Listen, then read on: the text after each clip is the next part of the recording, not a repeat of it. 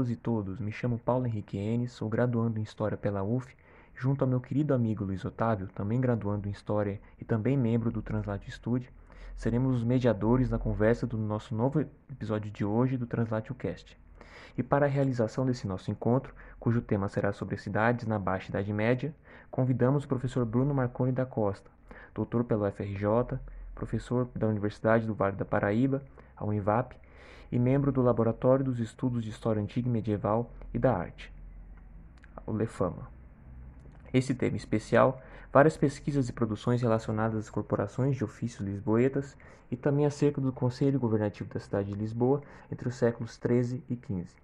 E com isso gostaríamos muito, né, Bruno, de agradecer a sua presença uh, virtual, né, e também a maneira solícita como você aceitou nosso convite é, de maneira muito aberta. E gostaríamos também que você falasse um pouco da sua linha de pesquisa, é, o que você tem produzido é, sobre a sua tese de doutorado, enfim, e como, e como essa linha de pesquisa se relaciona ao tema do nosso, do nosso episódio de hoje, né? Que é justamente sobre as cidades, né? O fenômeno das cidades na Baixa Idade Média. Do Translate Studio, do Paulo, do Luiz. É, a minha pesquisa de doutorado é, foi é, exatamente sobre a atuação política dos mesteirais de Lisboa entre os séculos 13 e 14. É, numa abordagem da história vista de baixo, eu tentei encontrar como esse grupo de trabalhadores urbanos, que nós é, convencionamos chamar de artesãos posteriormente, mas o termo medieval é mesteirais, como eles atuavam politicamente no século XIII e XIV, como uma forma comparativa entre esses dois períodos, de modo é, a compreender exatamente as ações coletivas deles, baseados numa experiência social coletiva. Né? Então, a ideia é compreender como eles atuavam no conselho da cidade, como eles compartilhavam em alguns momentos de espaço das assembleias de vizinhos da cidade de Lisboa, e como posteriormente, no século XIV, esse espaço foi sendo fechado para eles, esse espaço de demandas, nos quais eles conseguiam apresentar é, as suas questões, os seus problemas, os problemas da cidade ao seu ver, de acordo com a sua consciência política, e o como esse fechamento institucional que ocorreu no século XIV, em um contexto de crise econômica, de peste, de guerra, é, pavimentou um caminho para que eles se organizassem de forma revoltosa né, e atuassem é, ativamente em uma série de organizações populares, né, que chamam de uniões populares, que desembocou lá no processo do, da crise dinástica, ou também chamado de Revolução de Avis, entre 1383 e 1385. Então, a minha tese versou sobre esse processo do século XIII, quando tinha um conselho aberto, né, o conselho da cidade aberto, até o fechamento do conselho no século XIV, em um processo de fechamento, e o processo de revoltas também. Então, a minha tese é dedicada a esses agentes sociais da cidade de Lisboa. Ah, muito legal. Bom, é. É, fala aí, Luiz, fala aí. Não, é, me apresentando aqui, é, bom, é, olá a todos, meu nome é Luiz Otávio, eu sou graduando em História pela Universidade Federal Fluminense, a UF, é membro do grupo Translatio Studio e colega, bem como amigo do Paulo, né? Estarei com ele aqui mediando o debate. E, bom, é um prazer, Bruno, recebê-lo conosco aqui. É, e eu a, a guisa de, de, de, introdução, né?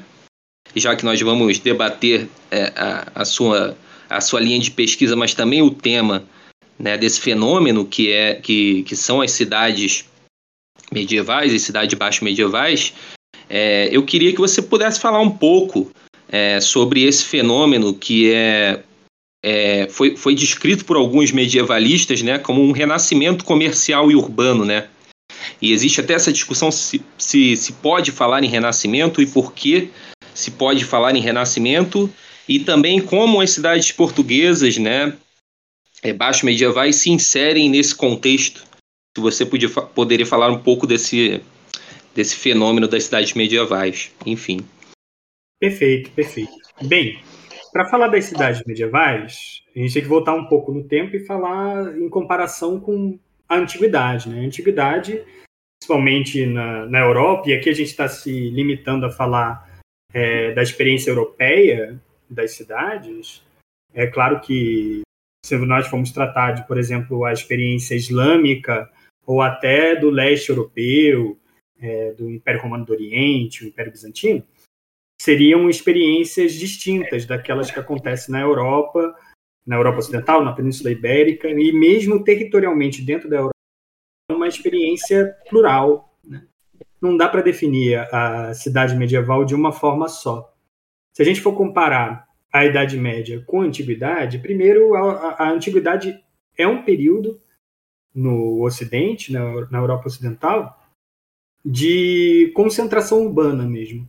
São sociedades tipicamente urbanas. Tem a polis grega, a civitas romana, né? São, é, elas definem um pouco o tipo de sociedade que, que estava ali presente na antiguidade.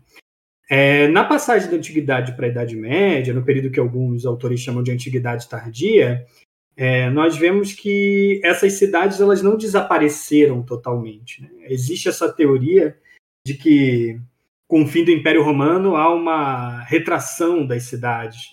E se, de fato, é, as cidades não são mais o centro político-econômico das, dessas sociedades do, da Europa, a gente não pode dizer que elas desapareceram, né? muito por causa do, da própria atuação do cristianismo nessas cidades. Né?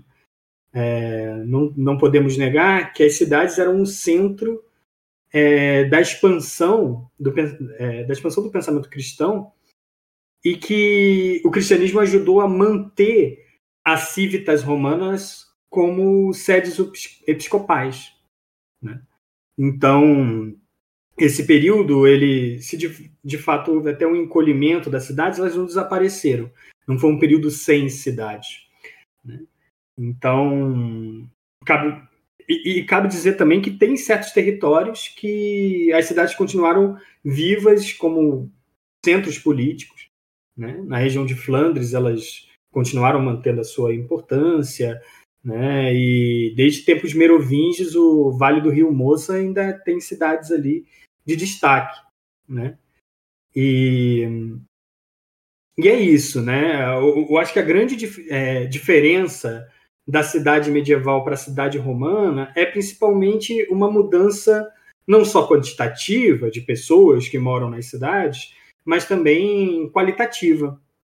Enquanto na cidade romana nós pensamos, quando nós pensamos, imaginamos uma cidade romana, nós pensamos em seus fóruns, seus templos, os pórticos, o circo, o teatro, as termas, né? São típicas típicas construções da cidade romana. Quando nós passamos para o nosso imaginário aqui coletivo, seja ele especialista ou leigo sobre o tema, nós pensamos em uma cidade medieval, logo nos vem à mente a praça que tem o comércio, as muralhas da cidade, os castelos, as catedrais, as torres. Né? Então há uma, há uma transformação da cidade romana para a cidade medieval é, qualitativa mesmo, do que significa e do que de como se apresenta esse espaço. A Península Ibérica e as cidades em Portugal têm um destaque, porque nós não podemos deixar de lado o fato de que a sociedade muçulmana é muito mais urbanizada do que a cidade cristã. E no processo que foi convencionado chamar de reconquista, né, é, da expansão cristã do norte para o sul do território, nós podemos identificar que a tradição islâmica se mantém, principalmente no meio ali da, da Península Ibérica para baixo, é, o, os reis cristãos, os senhores cristãos encontram cidades já organizadas, já com, o, com uma institucionalidade bem desenvolvida e a manutenção até de cargos que vinham do período islâmico. Isso é bem evidente quando nós vemos os nomes que são dados para os cargos, por exemplo, de Lisboa, de Évora, é, de Coimbra, né? cargos como almotacés, almoxarifes e alcaides, alvazis, todos esses são termos de claramente de origem árabe. Né? Então, e, e, nós vemos esses termos constantemente na documentação pós-conquista dessas cidades pelos cristãos. Portanto, uma certa manutenção da organização urbana se mantém da tradição islâmica. Né? E não podemos esquecer que essas cidades, em muitos territórios, serviam durante muito tempo como uma fronteira militar. Né? Serviam como uma proteção é, de manutenção do território cristão, isso pós-conquista, evidentemente, que a gente está falando aqui, contra avanços que viessem do sul por parte é, dos muçulmanos, né? das taifas ou dos reinos muçulmanos do sul. Então, essa, essas cidades, é, num, se num primeiro momento ali, na passagem do século XII para o século XIII, elas ainda têm um caráter militar que vai definir a própria estrutura social que essas, que essas cidades vão ter, a partir do século XIII elas começam a realmente crescer e se desenvolver. Né? E até foi falado aqui na questão do conceito de renascimento urbano. É, eu acho difícil falar literalmente de renascimento de algo que não morreu. Né? Se houve de fato uma retração urbana, as cidades nunca desapareceram. Então, eu costumo evitar a terminologia renascimento urbano, mas, sem dúvida, a partir do século XII, há um crescimento exponencial do território urbano que é identificado em todo o, toda a Europa e que as cidades crescem em dimensões é, demográficas e dimensões espaciais, né? E eu acho que é interessante aqui, para o nosso ouvinte, ter uma noção de, do que, que a gente fala de cidade medieval, não é literalmente as cidades que nós estamos acostumados atualmente, que são cidades pós-industriais, né? Cidade pós-revolução industrial, que tem milhões e milhões de habitantes. Né? É, a cidade medieval, grande parte dela, a imensa maioria, não passava de 2 mil a 5 mil habitantes. E as maiores cidades, a maior cidade que existia no Ocidente medieval era a cidade de Paris, ali por volta do final do século XIII, que tinha 200 mil habitantes. E uma comparação que eu gosto de fazer é, com os meus alunos é que 200 mil pessoas tinha na final de 1950 no Maracanã. Né? Dentro do Maracanã tinha 200 mil pessoas. Então, é, é sempre bom ter essa noção da dimensão das cidades. Né? Era uma aglomeração populacional quando comparada com o campo, né? no campo daquele período. A sociedade medieval é tipicamente rural, agrária, senhorial, mas que permitiu a existência do elemento urbano é, frente a esse modelo que convencionou se chamar de feudal das sociedades medievais. Ótimo, Bruno. Então, Bruno, achei, eu achei muito interessante essa sua fala, né? Porque, primeiro, é, sobre a cidade antiga, eu lembro do texto do Finlay, né? Do Moses Finlay, que ele trata da cidade antiga como centro consumidor de, de aristocracia que é, é proprietária de latifúndios, né? De escravos e que essas cidades se tornam centros comerciais e também centros administrativos, né? Culturais. Nessa, nessa ideia de história das instituições, né? E a cidade medieval, né, quando ocorre um processo de fragmentação do Império Romano, né, é, se pode perceber que a cidade medieval ela tem um uma nova função social no sentido de ela ainda é um centro administrativo, sendo que é, no meio feudal, por assim dizer, ele, ele se encontra tão fragmentado, né, em não, não, não num sistema de centralização, e também é, se a cidade, né, hoje a gente tem uma percepção muito dividida do que é rural e do que é urbano, né? Ao mesmo tempo, muitas pessoas da cidade não têm, não têm a ideia do que seja o rural, do, do que é produzido, etc. e também é, hoje no capitalismo, né, existe a questão da monocultura, do plantation, todo esse tipo de coisa. E na cidade medieval você havia até produções dentro da cidade, né, mas produções de policultura, de criação de animais, de porcos, enfim, de gados, é, dentro da própria cidade, né? Então eu gostaria de saber como é que seria essa oposição entre o mundo rural e o mundo urbano na, na concepção do, das pessoas do medievo, no caso, baixo medievo. Né?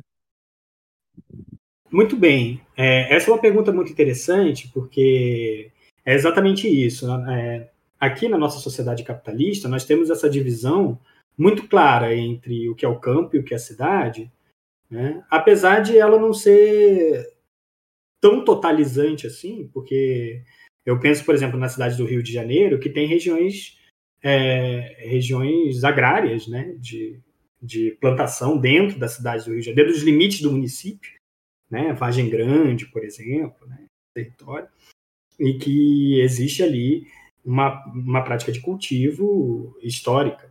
Né?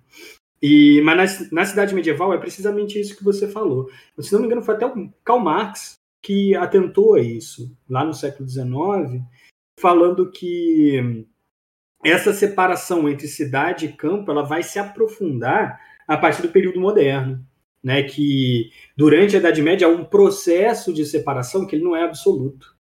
Né? Ainda há uma mistura entre cidade, é, o, é, é, não é uma mistura entre cidade e campo, e é o processo de descolamento que a cidade vai fazendo em relação ao campo, né?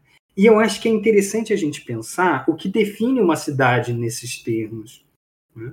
porque uma tese que ficou muito famosa e muito e muitos autores adotaram ela durante o século XX é a tese do Henri Pirenne, que tinha uma, uma definição muito estrita do que é uma cidade. Né? Uma cidade está relacionada tipicamente à sua dependência com o comércio. O Pirenne, lá na passagem do século XIX para o século XX, nas primeiras décadas do século XX, ele via nas cidades, assim como outros positivistas daquele período, um certo otimismo positivista, eles viam nas cidades medievais uma, um berço do mundo moderno. É como se as instituições modernas que esses mesmos positivistas é, defendiam estivessem lá presentes na cidade em oposição a um campo senhorial, atrasado, estagnado, em uma cidade é, aberta, dinâmica, de grandes transformações, alguns até falando democráticas, porque tinham assembleias. E enquanto não se deve abandonar essas diferenciações, devemos ter muito cuidado, né? Porque é, essa oposição cidade-campo, como aqui foi falado, não existia na prática, né? nos próprios documentos da época nós identificamos isso, e além disso, o campo ele não era um espaço da estagnação social, da estagnação política e da estagnação econômica. É, é, não é como se falar que, que uh, cai no erro de se falar que no campo é um espaço sem história praticamente, que a história só ocorre dentro das cidades o que é, de fato, abandonar e deixar de lado toda a dinâmica social que existe é, no espaço agrário. Então, acho que, dentro dessa perspectiva, é, de fato, a partir do século XI, há um, uma série de elementos que proporcionam um crescimento urbano, um crescimento é, bastante destacado da, das cidades medievais, né? tanto do ponto de vista tecnológico, que permitiu, por exemplo, um crescimento demográfico relacionado a uma maior produção agrícola, tem um crescimento relacionado também à própria, ao próprio clima, que foi propício a uma pluralidade de, de é, de culturas ali, né, de culturas do ponto de vista do cultivo né, de alimentos. E, além disso, a própria função política que foi comentado aqui. Né? A, o Zé Matoso ele vai, ele vai falar muito claramente que a cidade é uma forma de poder. Né? A cidade tem uma relação com o campo de ser um centro administrativo, ela se mantém dessa forma, principalmente a partir do século dos séculos 11, 12, com a formação das primeiras comunas, que a partir da sua autonomia política conseguem exercer uma forma de domínio no, no termo da cidade, né? Essa palavrinha termo se relacionando com essa com esse território circundante de aldeias e de principalmente de plantação. Né? É, bom, Bruno, acho que ficou muito bem esclarecido e aproveitando o gancho dessa discussão sobre a cidade como centro de comércio e como centro administrativo, é, eu estava conversando com o Paulo é, exatamente sobre é, o olhar que muitos estudiosos lançaram, né, e ainda lançam, né, é, sobre a, a, a, a Baixa Idade Média, né, o período da Baixa Idade Média, é, procurando raízes para fenômenos modernos, né, procurando, procurando essas sementes é, que queriam vicejar na modernidade, né? E, e a gente queria perguntar para você é, qual o risco de se incorrer num anacronismo com esse movimento, né? Eu vi que é, nós lemos no, no, seu artigo, por exemplo, quando você trata da situação é, dos mestres é, de ofício né, nas cidades portuguesas, que os historiadores é, salazaristas, né, do, durante o período do salazarismo, eles olharam é, para esse período né, é, da, da, da, história portuguesa com uma certa visão. Depois na, da Revolução dos Cravos, se olha para esse período com uma outra visão. É, hoje em dia, é, com, a, com a onda da história global e também com, com, com a questão da história do Gibaixo, se olha é, para a questão da, dos fluxos entre as cidades, as cidades como pontos de uma, de uma grande rede, também se olha mais para a ação dos indivíduos né, e não da, das instituições em si. Então, é, a gente queria saber é, essa questão, se é possível é, enxergar essa, essas raízes né, medievais de fenômenos modernos e fenômenos atuais, né, é, ou se a cidade baixo medieval ela representa um fenômeno totalmente restrito ao tempo dela, é, com seus problemas e, e questões é, muito circunscritas ao, ao, ao, próprio tempo, né? Perfeito, perfeito. É, essa pergunta é muito interessante porque existe uma tradição, sim, de encontrar é, na Idade Média essas raízes do Estado moderno. Né? Vários autores se debruçaram sobre essa possibilidade e o perigo, é, que não necessariamente cai nesse perigo, mas eu acho que o perigo de, é, desse tipo de abordagem é a famosa teleologia, né?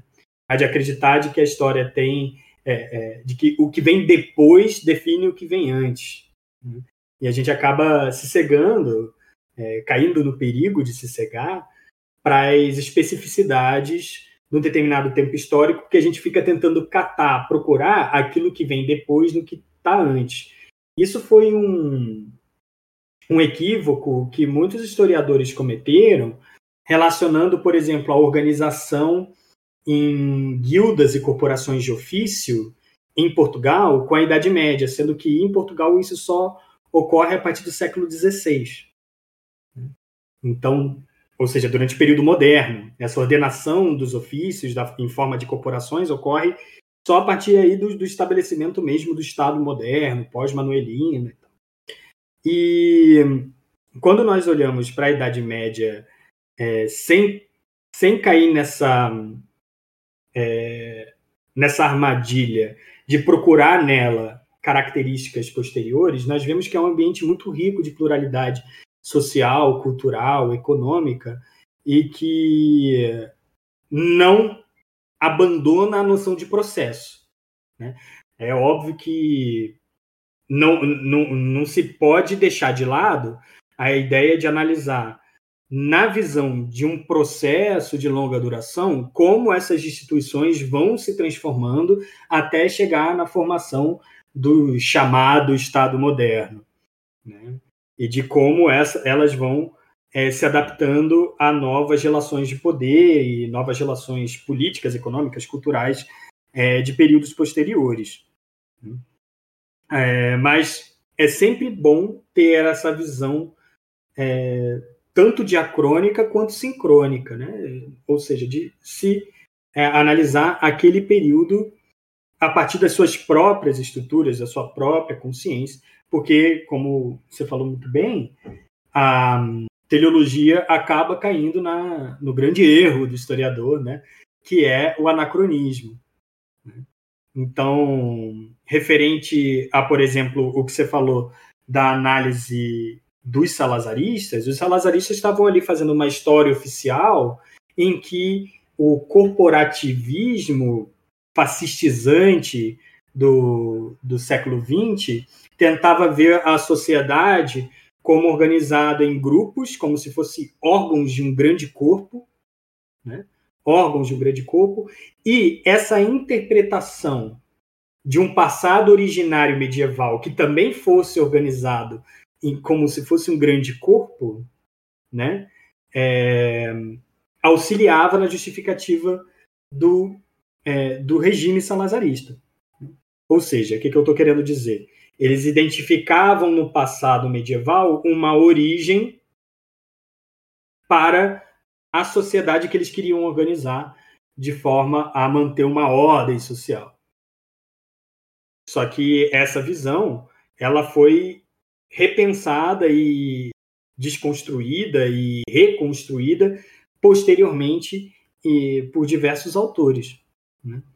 principalmente depois da Revolução dos Cravos, que levou a uma abertura do regime e, portanto, é, uma possibilidade de apresentação de teses que não fossem, é, que não corroborassem com essa história oficial que o, o salazarismo queria apresentar. Então, esse tipo de visão, esse tipo de ideia da, da sociedade como um corpo, se estava presente sim na Idade Média, né? O Antônio Manuel Espanha até define dessa forma, né? Ela não é, não se apresenta da mesma forma que o, salazarismo interpretou. Né? Eles tinham uma visão é, enviesada, né? Sobre esse, sobre esse período. É, achei muito interessante, Bruno, essa sua fala, porque me lembra muito, às vezes, uma história institucional, né? Por exemplo, na, na Espanha, se não me engano, é o Santos Albornoz, que tratam, que tem essa visão institucional dos conselhos como meios democráticos e tal em relação ao campo. E eu acho muito interessante isso porque acaba tendo uma, uma ideia de uma cidade mais civilizada, entre aspas, ou, ou mais coesa, mais estável do que o meio rural né? E também, ao mesmo tempo, é, como eu li no, no texto do Jean-Jacques Rousseau, se não me engano se fala assim, não sei. É, achei, ele fala, ele fala de um, uma passagem, né, que duas fontes coevas, ou seja, da, da mesma época, tratando sobre Londres, né, é, de dois eclesiásticos. Uma diz que Londres é uma cidade é, onde só há malfeitores, meretrizes, é, artistas, pessoas de, de outros lugares, forasteiros, ele diz até o termo pederastas, e uma outra fonte diz que Londres, desse outro eclesiástico, diz que Londres é uma cidade valorosa, etc., e segue os, as virtudes de Deus. Eu achei muito interessante essas duas passagens, porque apesar de é, cada uma ter um julgamento sobre o mesmo objeto, né, o mesmo espaço, elas é, acabam desenhando um cenário da cidade, né? Porque as cidades, é, pelo que eu vi nas discussões, né, elas é, se concebem é, em desigualdades ao mesmo tempo também em, em diversidades, né, de vários grupos. É, eu acho que a grande diferença para o campo seria justamente essa heterogeneidade que se faz no, na composição da cidade. E eu queria perguntar um pouco para você sobre a morfologia da cidade, né, sobre essas espacialidades, né, como elas refletem esse meio social. Por exemplo, no caso da Península Ibérica, que eu estudo um pouco mais, eu conheço a questão das judiarias, das morarias, da Assembleia de Vizinhos, dos conselhos, das muralhas, enfim. Da, da, to, existe toda um, uma hierarquia até na própria composição da cidade, né? De você ter pessoas que moram nos termos, as propriedades dos, dos cavaleiros vilãos, dos homens bons, né? Que ficam no entorno da cidade Então, como é que você entenderia essa, é, esse espaço da cidade, né, a partir da, da, da própria, das próprias relações sociais? Como a cidade seria, a parte material da cidade seria fruto do seu próprio tempo? Perfeito. É, essa, esse tipo de reflexão é interessante quando a gente vai para o estudo das cidades na prática. Né? E analisar a morfologia urbana medieval é, ao mesmo tempo, identificar aspectos que são. Como é que eu posso dizer?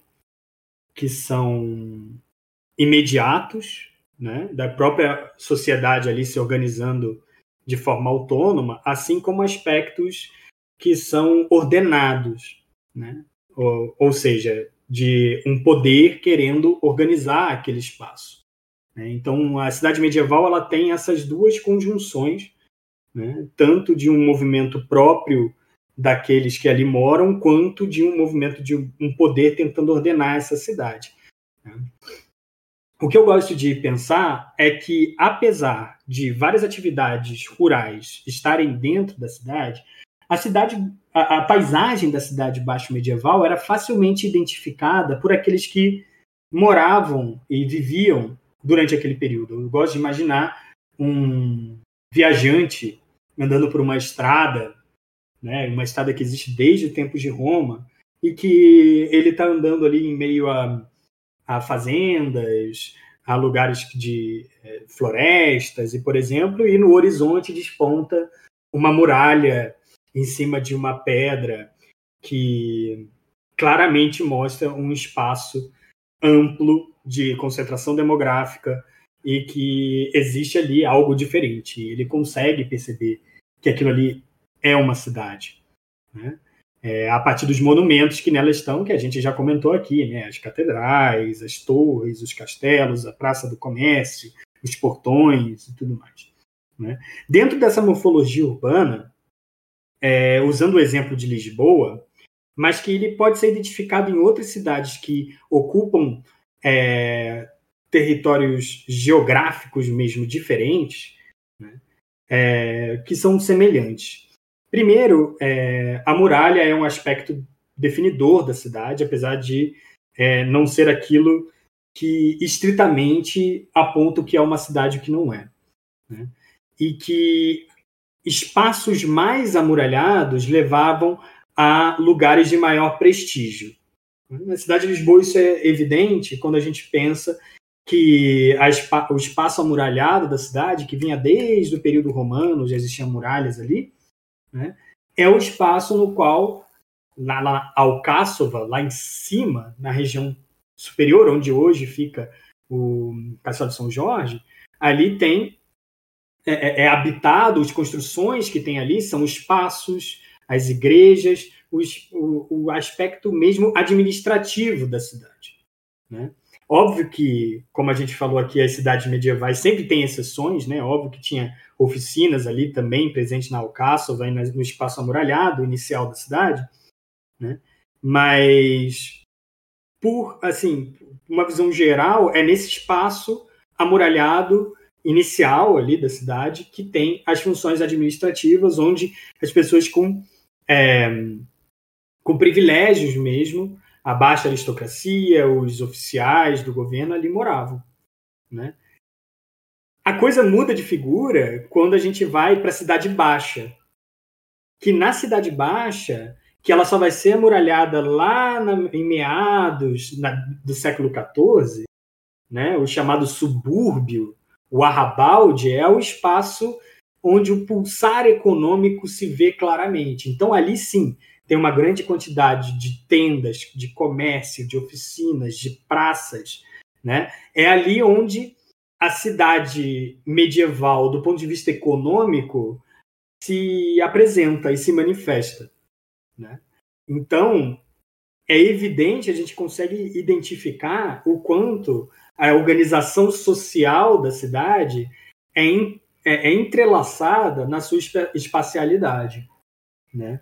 Não à toa que esse espaço é, do Arrabalde, principalmente da ribeira ocidental da cidade, ela que vai ser mais ocupada em direção ao mar, né? A cidade de Lisboa ela vai começando a se tornar um centro de comércio com o Atlântico e indo até o norte, a, o Mar do Norte, tanto em direção ao Mediterrâneo, né? É um ponto de parada. Então é esse território é, indo em direção ao mar que começa a ser mais ocupado. E não à toa, no final do século XIII, o rei Dom Diniz manda construir ali, na é, paralelo a uma outra rua que estava sendo construída, a Rua Nova dos Mercadores, né? ele manda construir uma muralha para defender aquela, aquele território né? contra inimigos que vêm do mar.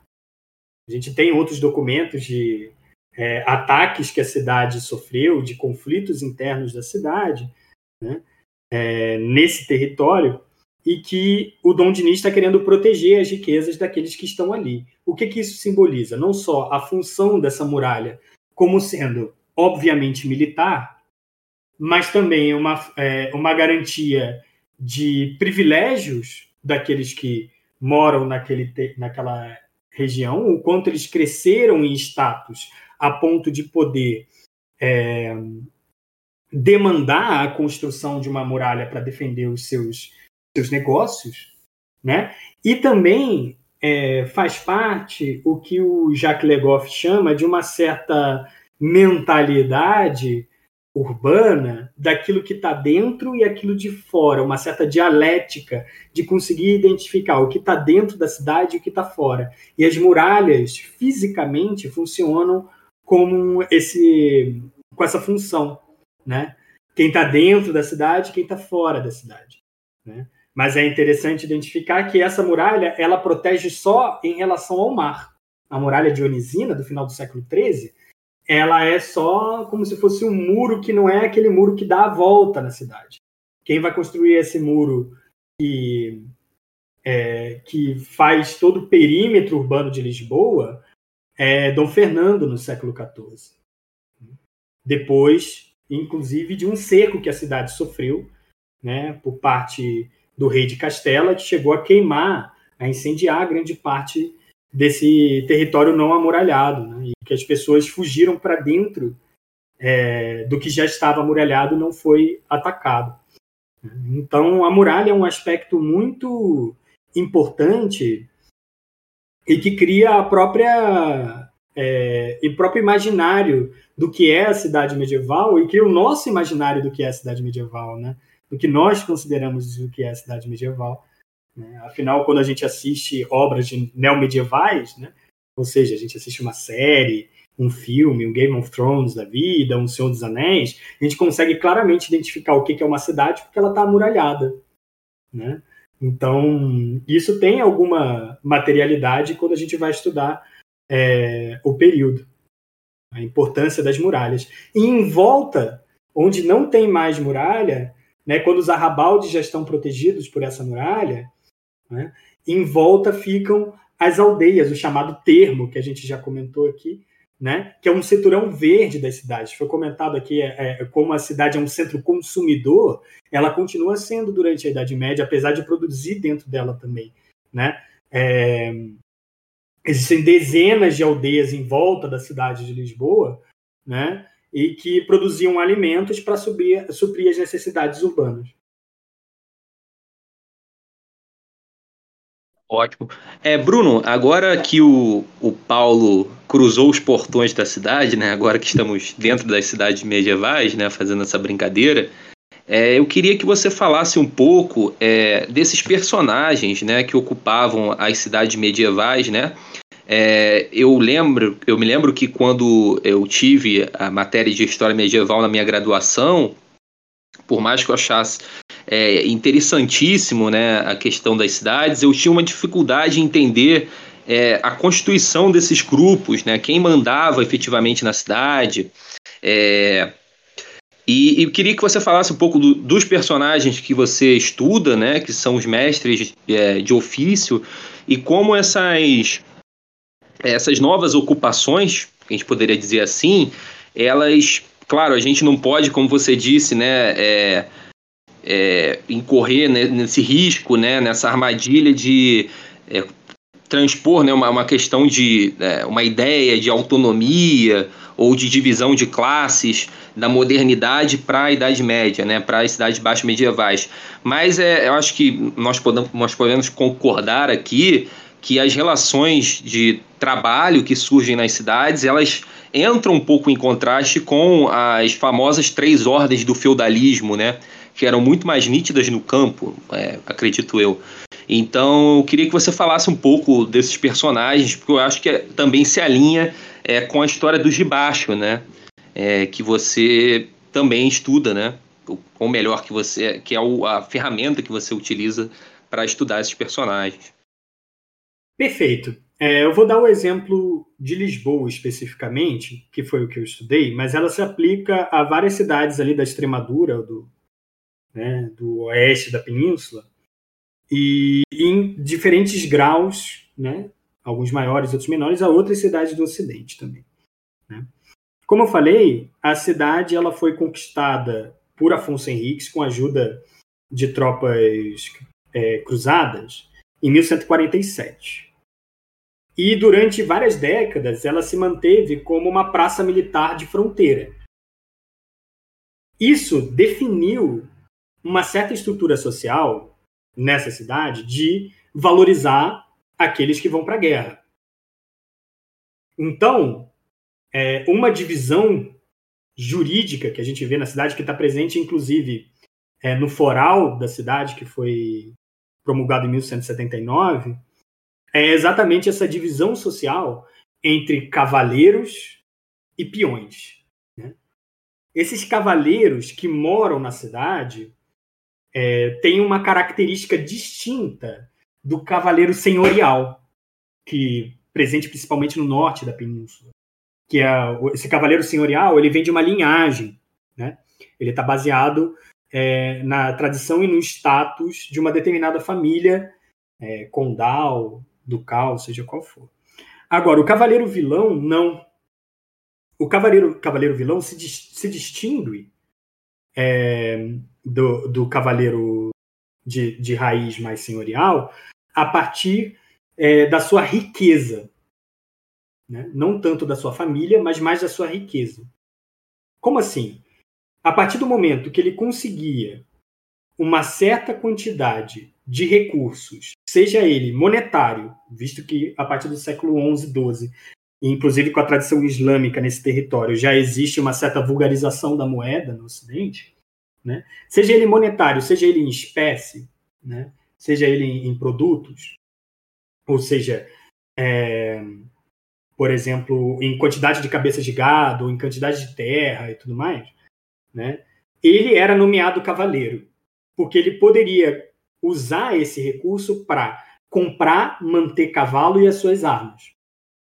Então ele era essa é, esse extrato social que se dedicava à guerra, né? o cavaleiro. E com isso ele ganhava uma série de privilégios, né? principalmente a isenção de uma série de impostos e um tratamento diferenciado do ponto de vista do foro, né? e suas punições, a punição interna daquela, daquele conselho e tudo mais. Então esse, essa, esses cavaleiros eles se tornaram uma certa elite política das cidades. Né? Os peões são aqueles e aí, peões é, é todo o resto da sociedade, aqueles que não tinham recurso para garantir um cavalo para ir para a guerra.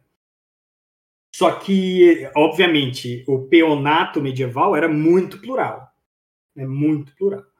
É, tinham aqueles que conseguiam, que iam para a guerra a pé e conseguiam manter uma certa quantidade de, é, de recursos para ter uma certa autonomia econômica. Eram, por exemplo, os pequenos proprietários de terra do entorno da cidade. Né? Cabe dizer que esses cavaleiros, é, os cavaleiros, eles tinham grandes proprietários, propriedades de terra no entorno, assim como tinham alguns comerciantes que se tornavam cavaleiros.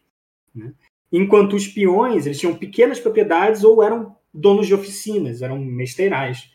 Né? E eles conseguiam uma certa quantidade de recurso que garantia eles a comprar algum armamento, uma lança, uma espada, por exemplo, uma armadura barata, e eles iam para a guerra durante um período curto de tempo, porque tinham que voltar para continuar trabalhando. Essa divisão é interessante você ter tocado na questão da, é, das três ordens, o imaginário das três ordens do feudalismo, né, como marcado lá pelo, pelo trabalho do Duby. Quando você falou isso, para mim, essa divisão entre cavaleiros e peões é uma divisão clássica entre os bellatori e os laboratórios, aqueles que vão para a guerra e aqueles que trabalham. A grande diferença econômica entre os cavaleiros vilãos e os peões é que os cavaleiros vilãos eles eram grandes proprietários de terra no entorno da cidade, enquanto e também comerciantes, né? Eles tinham que ter recurso o suficiente para garantir que eles tivessem cavalo, mantivessem cavalo e pudessem ir para a guerra. Enquanto os peões, eles é, é uma pluralidade de situações econômicas, né? mas que parte deles, por exemplo, tinha uma certa autonomia econômica, tipo, eram pequenos proprietários de terra, que tinham lá trabalhadores na sua terra, ou é, donos de oficinas, mesteirais, donos de oficinas, e que eles podiam pagar uma armadura barata, um, uma lança para ir para a guerra.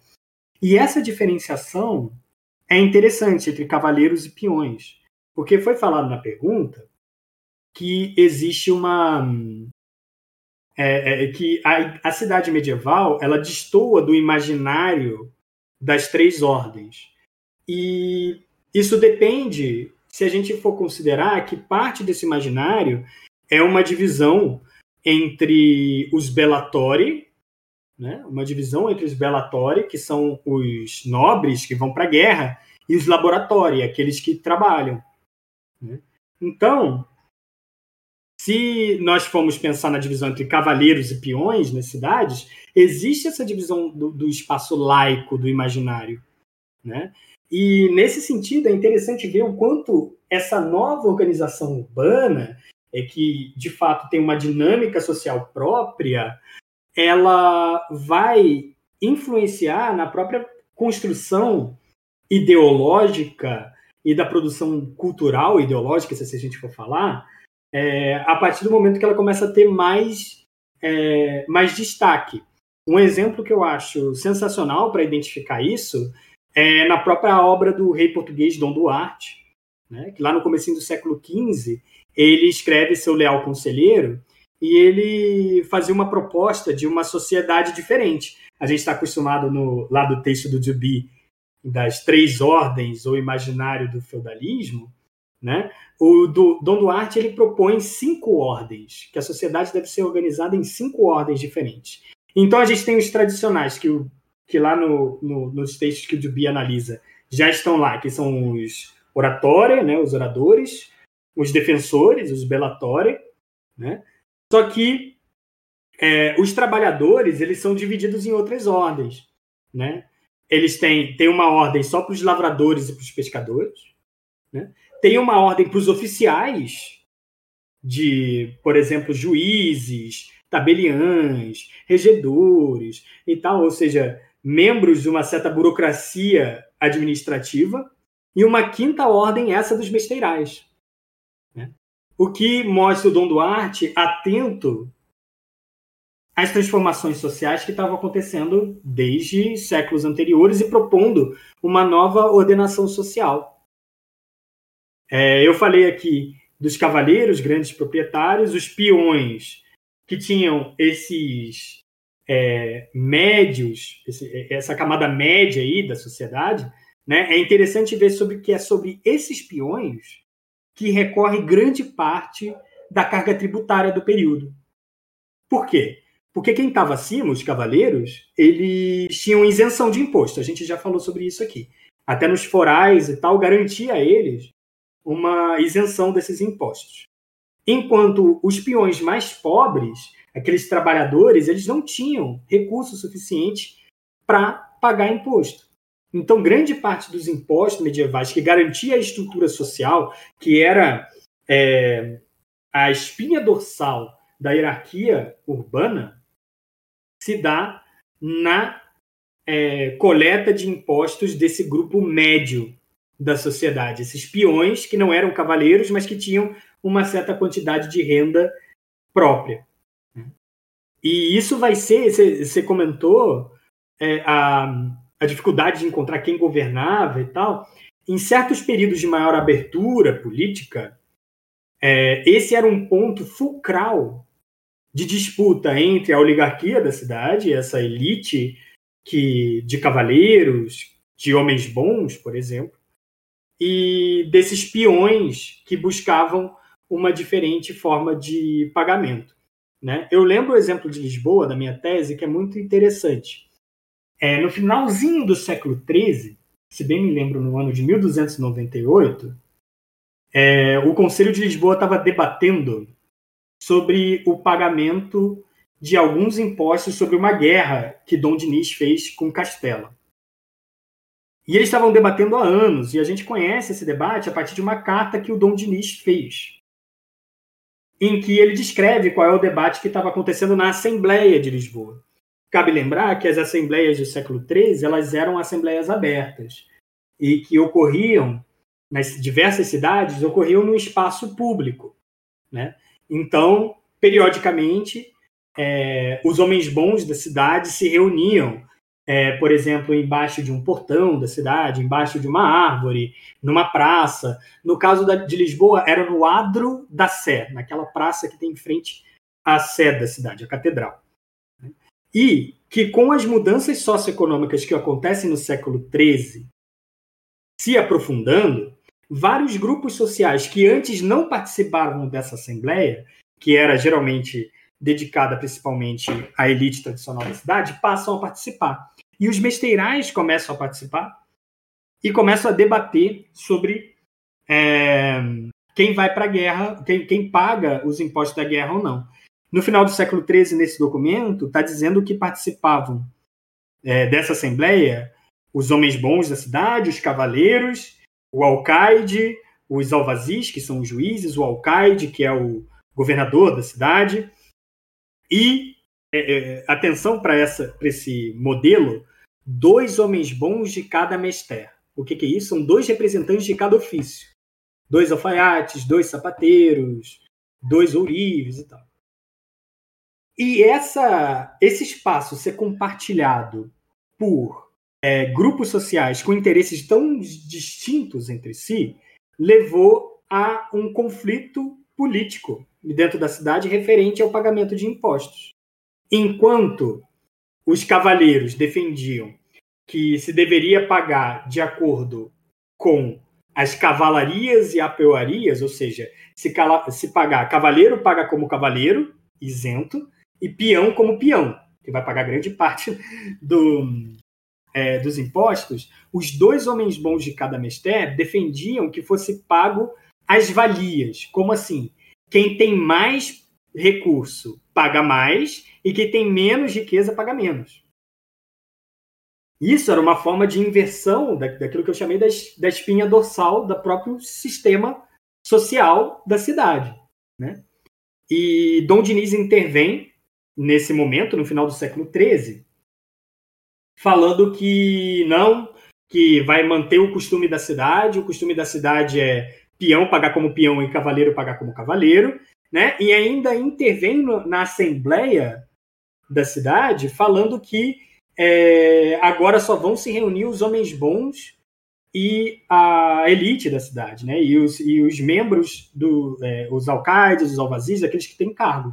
Ou seja, aqueles dois homens bons de cada mestre, eles são isolados desse aspecto é, de, dessa participação política, né? dessa participação política. Então, ou seja, esse conflito interno da cidade com a abertura do conselho leva a um fechamento institucional que vai se aprofundando durante todo o século XIV, a ponto de criar um prédio para substituir é, as assembleias que eram abertas. O prédio foi criado na frente da catedral, né? E que era o passo do conselho. E as pessoas que passaram a decidir dentro do passo do conselho eram escolhidos por um, por um corregedor da, é, é, da monarquia, né? da monarquia, em número no começo de dois só, depois passou a quatro, né? e eram chamados de vereadores. Então daí vem o termo da, dos vereadores, eles se reuniam dentro do passo do conselho em uma salinha que era a Câmara. Então, era a Câmara dos Vereadores. Então, a Câmara dos Vereadores, a gente começa a ver as primeiras câmaras surgindo ali por volta do ano 1330, 1340, e começam a se espalhar por todo Portugal em uma relação direta desses vereadores com o poder régio. Né? Uma relação até de dependência e de relação direta entre um e outro, que era a forma que o poder régio tinha de administrar as cidades e eles também garantiam os seus é, interesses políticos baseados no apoio do poder régio. E os grupos populares, que durante o século XIII conseguiam ali algumas rachaduras nesse sistema de poder para colocar os seus as suas demandas, eles foram cada vez mais sendo isolados. Eles participavam de algumas assembleias abertas, as assembleias abertas não deixaram de existir, mas elas passaram a ser exceção e não regra. E aí, salta para a crise dinástica de 1383 e 1385. Né? Os mesteirais já vinham fazendo em todo Portugal uma série de revoltas locais, né? e quando eles indicam, quando Dom Fernando morre, sem deixar filhos homens, e a filha dele é casada com o rei de Castela, os mesteirais eles apoiam os, o irmão bastardo do rei, Dom João, que depois seria o rei Dom João I, mestre de Avis, né? Eles é, anunciam que ele seria o defensor e regedor do reino, né? E regente do reino. Só que eles não fazem isso de graça. Eles apresentam, e eu estudo aprofundadamente esse documento na minha tese de doutorado, eles apresentam uma petição para o rei. Né? Nessa petição tem uma série de demandas que eles apresentam, não para o rei, desculpa, para o regedor e defensor da cidade, ainda não era rei? Em que os mesteirais estavam lá é, defendendo algumas, algumas propostas. Várias delas, umas são interessantes, né? falando que no conselho do rei não poderia ter alguém é, vinculado à antiga rainha de Portugal, a dona Leonor Teles, né? que estaria tomando o lado da sua filha, mas também é, dentro desse, é, dessas demandas, tinha lá, primeiro, que a, a, o conselho da cidade deveria acolher a presença de dois homens bons de cada mestre, exatamente o mesmo modelo de participação que tinha 90 anos antes, 85 anos antes. Né?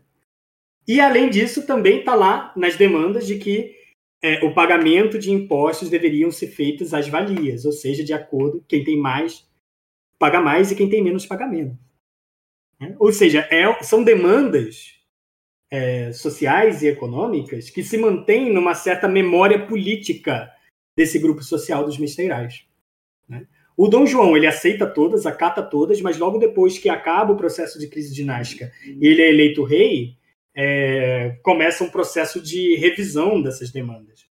Né? Já do ano de 1390 ele faz uma, ele promulga uma nova lei, a lei dos, a lei dos pelouros, que revê toda a forma de, é, de votação para os vereadores e os mesteirais ficam colocados de lado. E essa, esse conflito entre os mesteirais e as oligarquias das cidades se mantém durante todo o século XV, que a gente consegue identificar nas próprias cortes, né, aquelas delegações que são levadas ao rei né, em reuniões para que sejam decididas questões. Então, assim, os governos das cidades medievais, a política das cidades medievais eram complexas.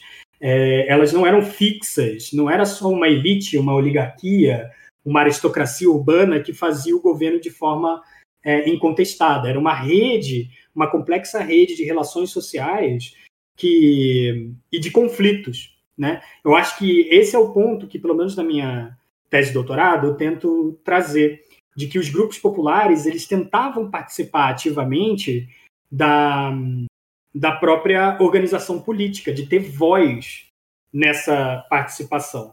E quando essa, essa voz era calada, ainda mais no momento de profunda crise econômica, social, de guerra, uma crise política e tudo mais, e essas portas são fechadas para eles, eles se revoltam, e isso a gente identifica não só em Lisboa.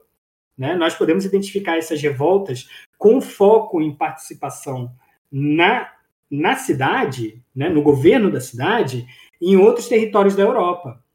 Né? Eu lembro logo da revolta dos Chiompi, né, na década de 1370, em Florença, que também tem a mesma ideia. Esses grupos populares tentando ocupar o governo e ditar é, as demandas deles por dentro da institucionalidade. Um reconhecimento da institucionalidade, da importância dessas instituições, os conselhos, né? mas que também é, o quanto eles estavam fechados nos seus próprios interesses. E como esses grupos populares são elementos dinamizadores para tentar uma maior abertura política para um maior número de pessoas poder participar é, desses governos. Muito legal, Bruno. Isso também me levou a mais uma questão, já indo para um caminho, é, encerrando na nossa conversa. É, eu gostaria de perguntar sobre, por exemplo, você sobre essas revoltas em si.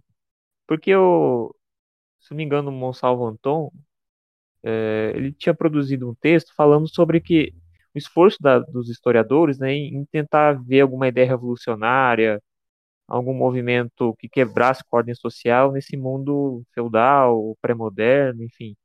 E que ele diz que muitas vezes esses, essas revoltas são, são revoltas muito pontuais, assim, por, por questões fiscais, por abusos excessivos de algum senhor sobre é, entabelamento de preços, em, em, extração de rendas muito acima da, do que se podia produzir. Eu queria saber se essa, essas revoltas, se elas tinham algum teor de se trazer uma nova ordem ou elas tinham essa perspectiva mais, é, não, não conservadora, mas de, de, se trazer benefícios pontuais, mas não de se romper com todo, todo aquilo, todo aquele sistema, né? De você, por exemplo, se aliar a alguma facção da aristocracia, para porque determinado aristocrata, como você mencionou o caso do Dom João, é, iria é, trazer uma, uma reciprocidade, um benefício é mais valoroso do que o outro determinado aristocrata que é, abusa com rendas e com, enfim. E eu queria saber mais ou menos é, como é que ao longo da sua pesquisa você percebeu isso, se havia essa essa mudança, esse movimento de mudança, obviamente sempre há mudança, né, mas de se instaurar um, um novo um novo sistema, né, ou se era questões assim mais pontuais e e de mais coletivas, assim, no sentido de é, você ainda manter essa dependência senhorial nessas reivindicações. Perfeito. É, de fato, não existia um interesse em acabar com a ordem senhorial de um reino, tá? É, apesar da gente conseguir encontrar em alguns documentos tem aquela velha aquele velho discurso de um líder da revolta inglesa dos camponeses ingleses, né?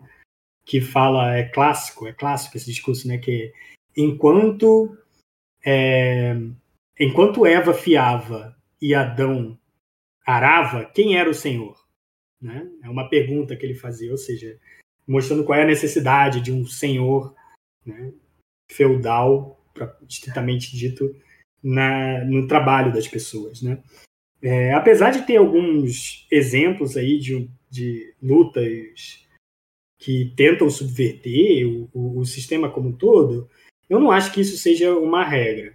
Eu acho que as principais revoltas são, de fato, pontuais, mas aí eu queria botar um parênteses aqui, uma vírgula, porque nós temos que entender esses grupos sociais a partir das suas experiências.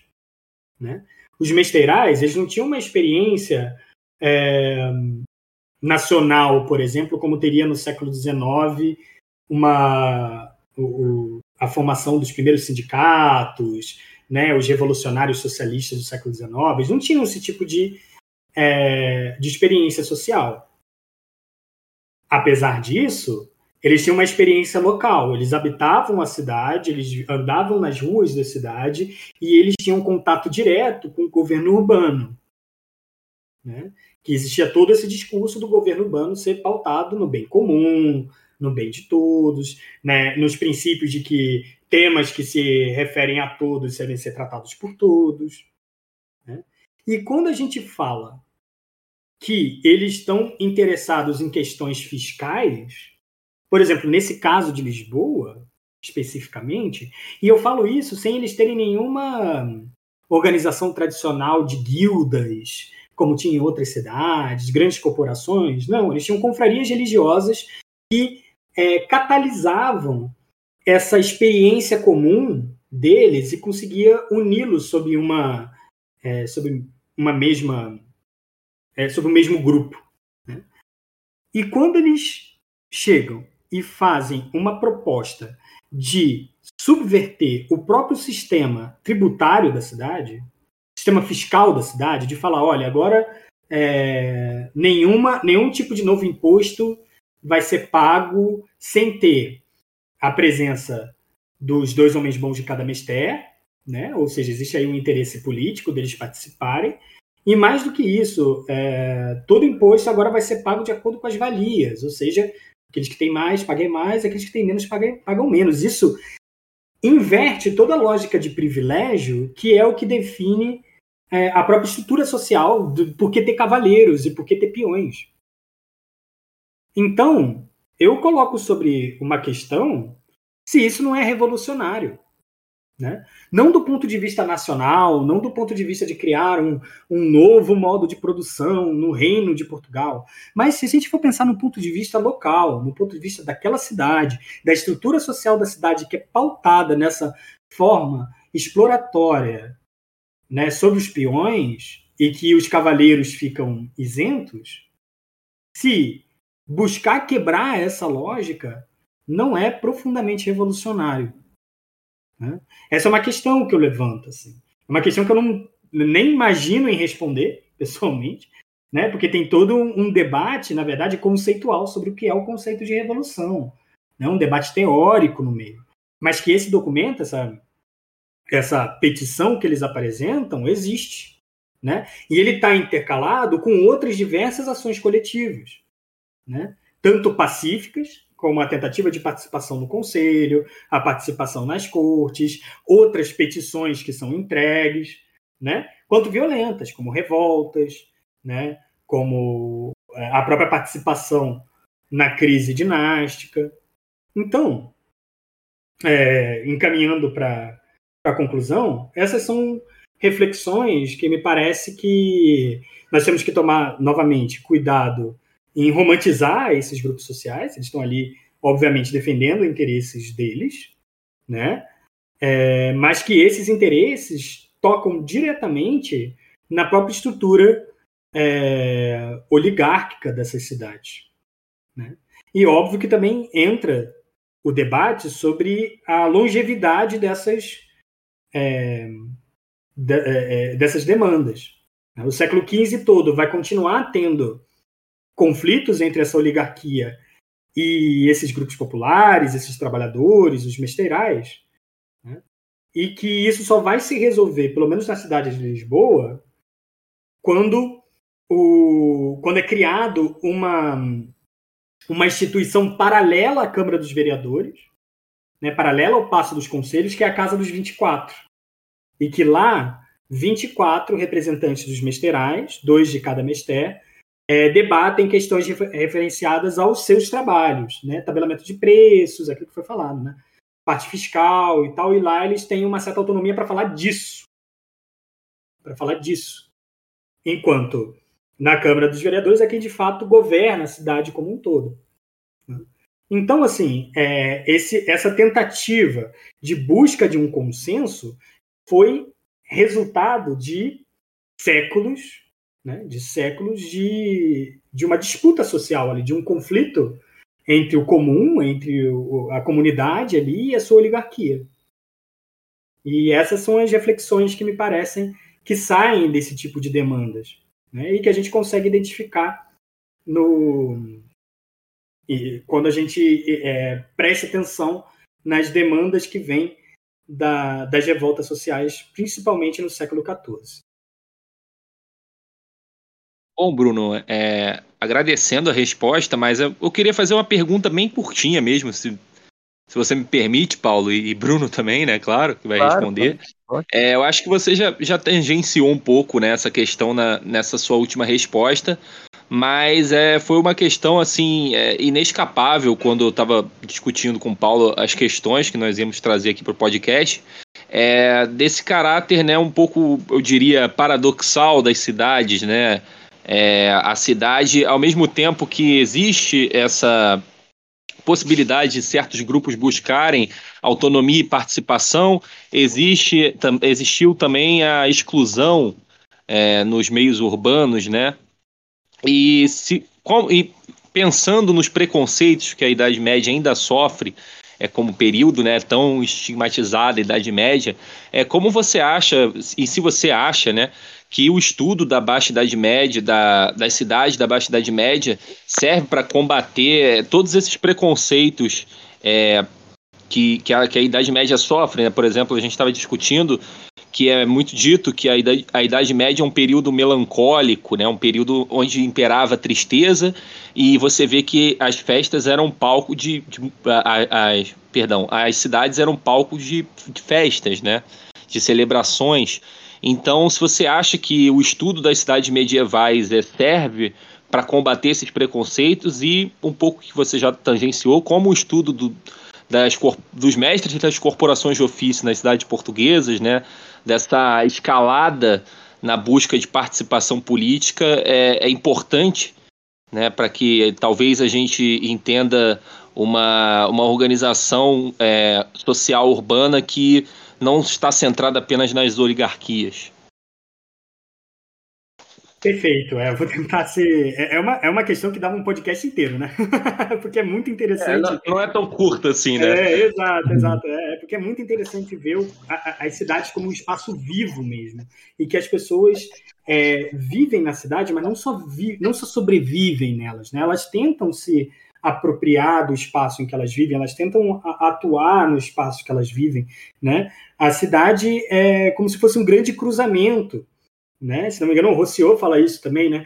Que é um cruzamento no qual é, o padre encontra com a prostituta, o pobre encontra com o rico, né? E que essa essa densidade, né, urbana leva a uma pluralidade muito rica de possibilidades, de visões, tanto do ponto de vista das festividades, uma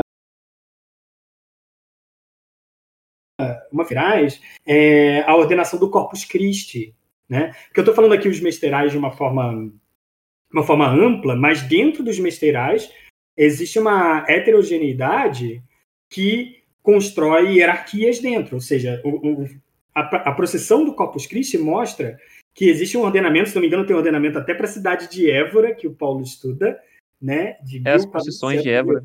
Isso, de 1482, se não me engano, posso estar enganado na data, mas que fala exatamente a ordem na qual as pessoas se localizam na procissão e quem está mais na frente, mais próximo do corpo de, do corpo de Cristo, eles são, são os ofícios mais é, mais privilegiados e com mais, é, digamos assim, com mais status social, né?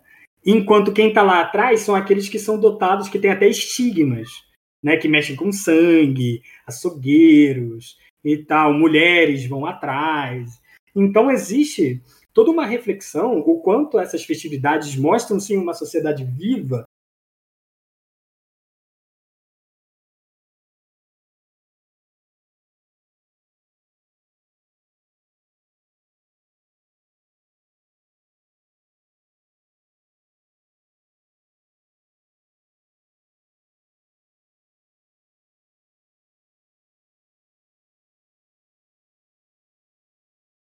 Uma, exatamente, exatamente, né? É, a sociedade medieval ela, ela é plural, ela tem é, diversos caminhos de possibilidade de estudo e a cidade é um deles para mostrar o quanto as pessoas viviam, riam, choravam, né? É, sim, ficavam doentes, mas também amavam, né? Disputavam a política, produziam economicamente, enfim, a sociedade a sociedade medieval e as cidades especificamente é o lugar que o Fernão Lopes chama Lisboa, né, a, a lugar das mais desvairadas gentes, ou seja, das mais diferentes pessoas, né? E eu acho que isso mostra um certo pulsar, né, que não é exclusivo das cidades. Cabe dizer aqui, a gente não pode também entrar no erro de achar que o campo não tinha disso, tinha também, né? E, e que a cidade é um lugar privilegiado que a gente pode encontrar é, essa toda essa pluralidade cultural, social que a Idade Média tem. Muito legal, Bruno. Foi muito rica a nossa conversa. Assim, eu agradeço muito mais uma vez por você ter participado. Para mim foi muito enriquecedor, ainda mais eu que te acompanho já faz um tempo com sua, sua produção, né? Até recomendo o ouvinte, né? Depois pesquisar a produção do Bruno Marconi. É, e também agradeço muito ao Luiz, é, que também pô, me ajudou desde. É, sem ele não haveria o podcast. É, você gostaria de falar alguma coisa, Luiz? Eu também gostaria de agradecer ao Bruno pela sensacional participação, ao Paulo, primeiro pelo convite, é, segundo pela, pela parceria e na, na, elaboração do roteiro e também pelo podcast. É, faço eco aqui o que você disse, cara. Foi extremamente enriquecedor para mim. É um assunto que eu, que eu gosto bastante, que é a questão da, das cidades, né? Então, agradeço mais uma vez ao, ao Bruno pela participação e e deixo aqui é, meus agradecimentos ao grupo Translatio Cast também.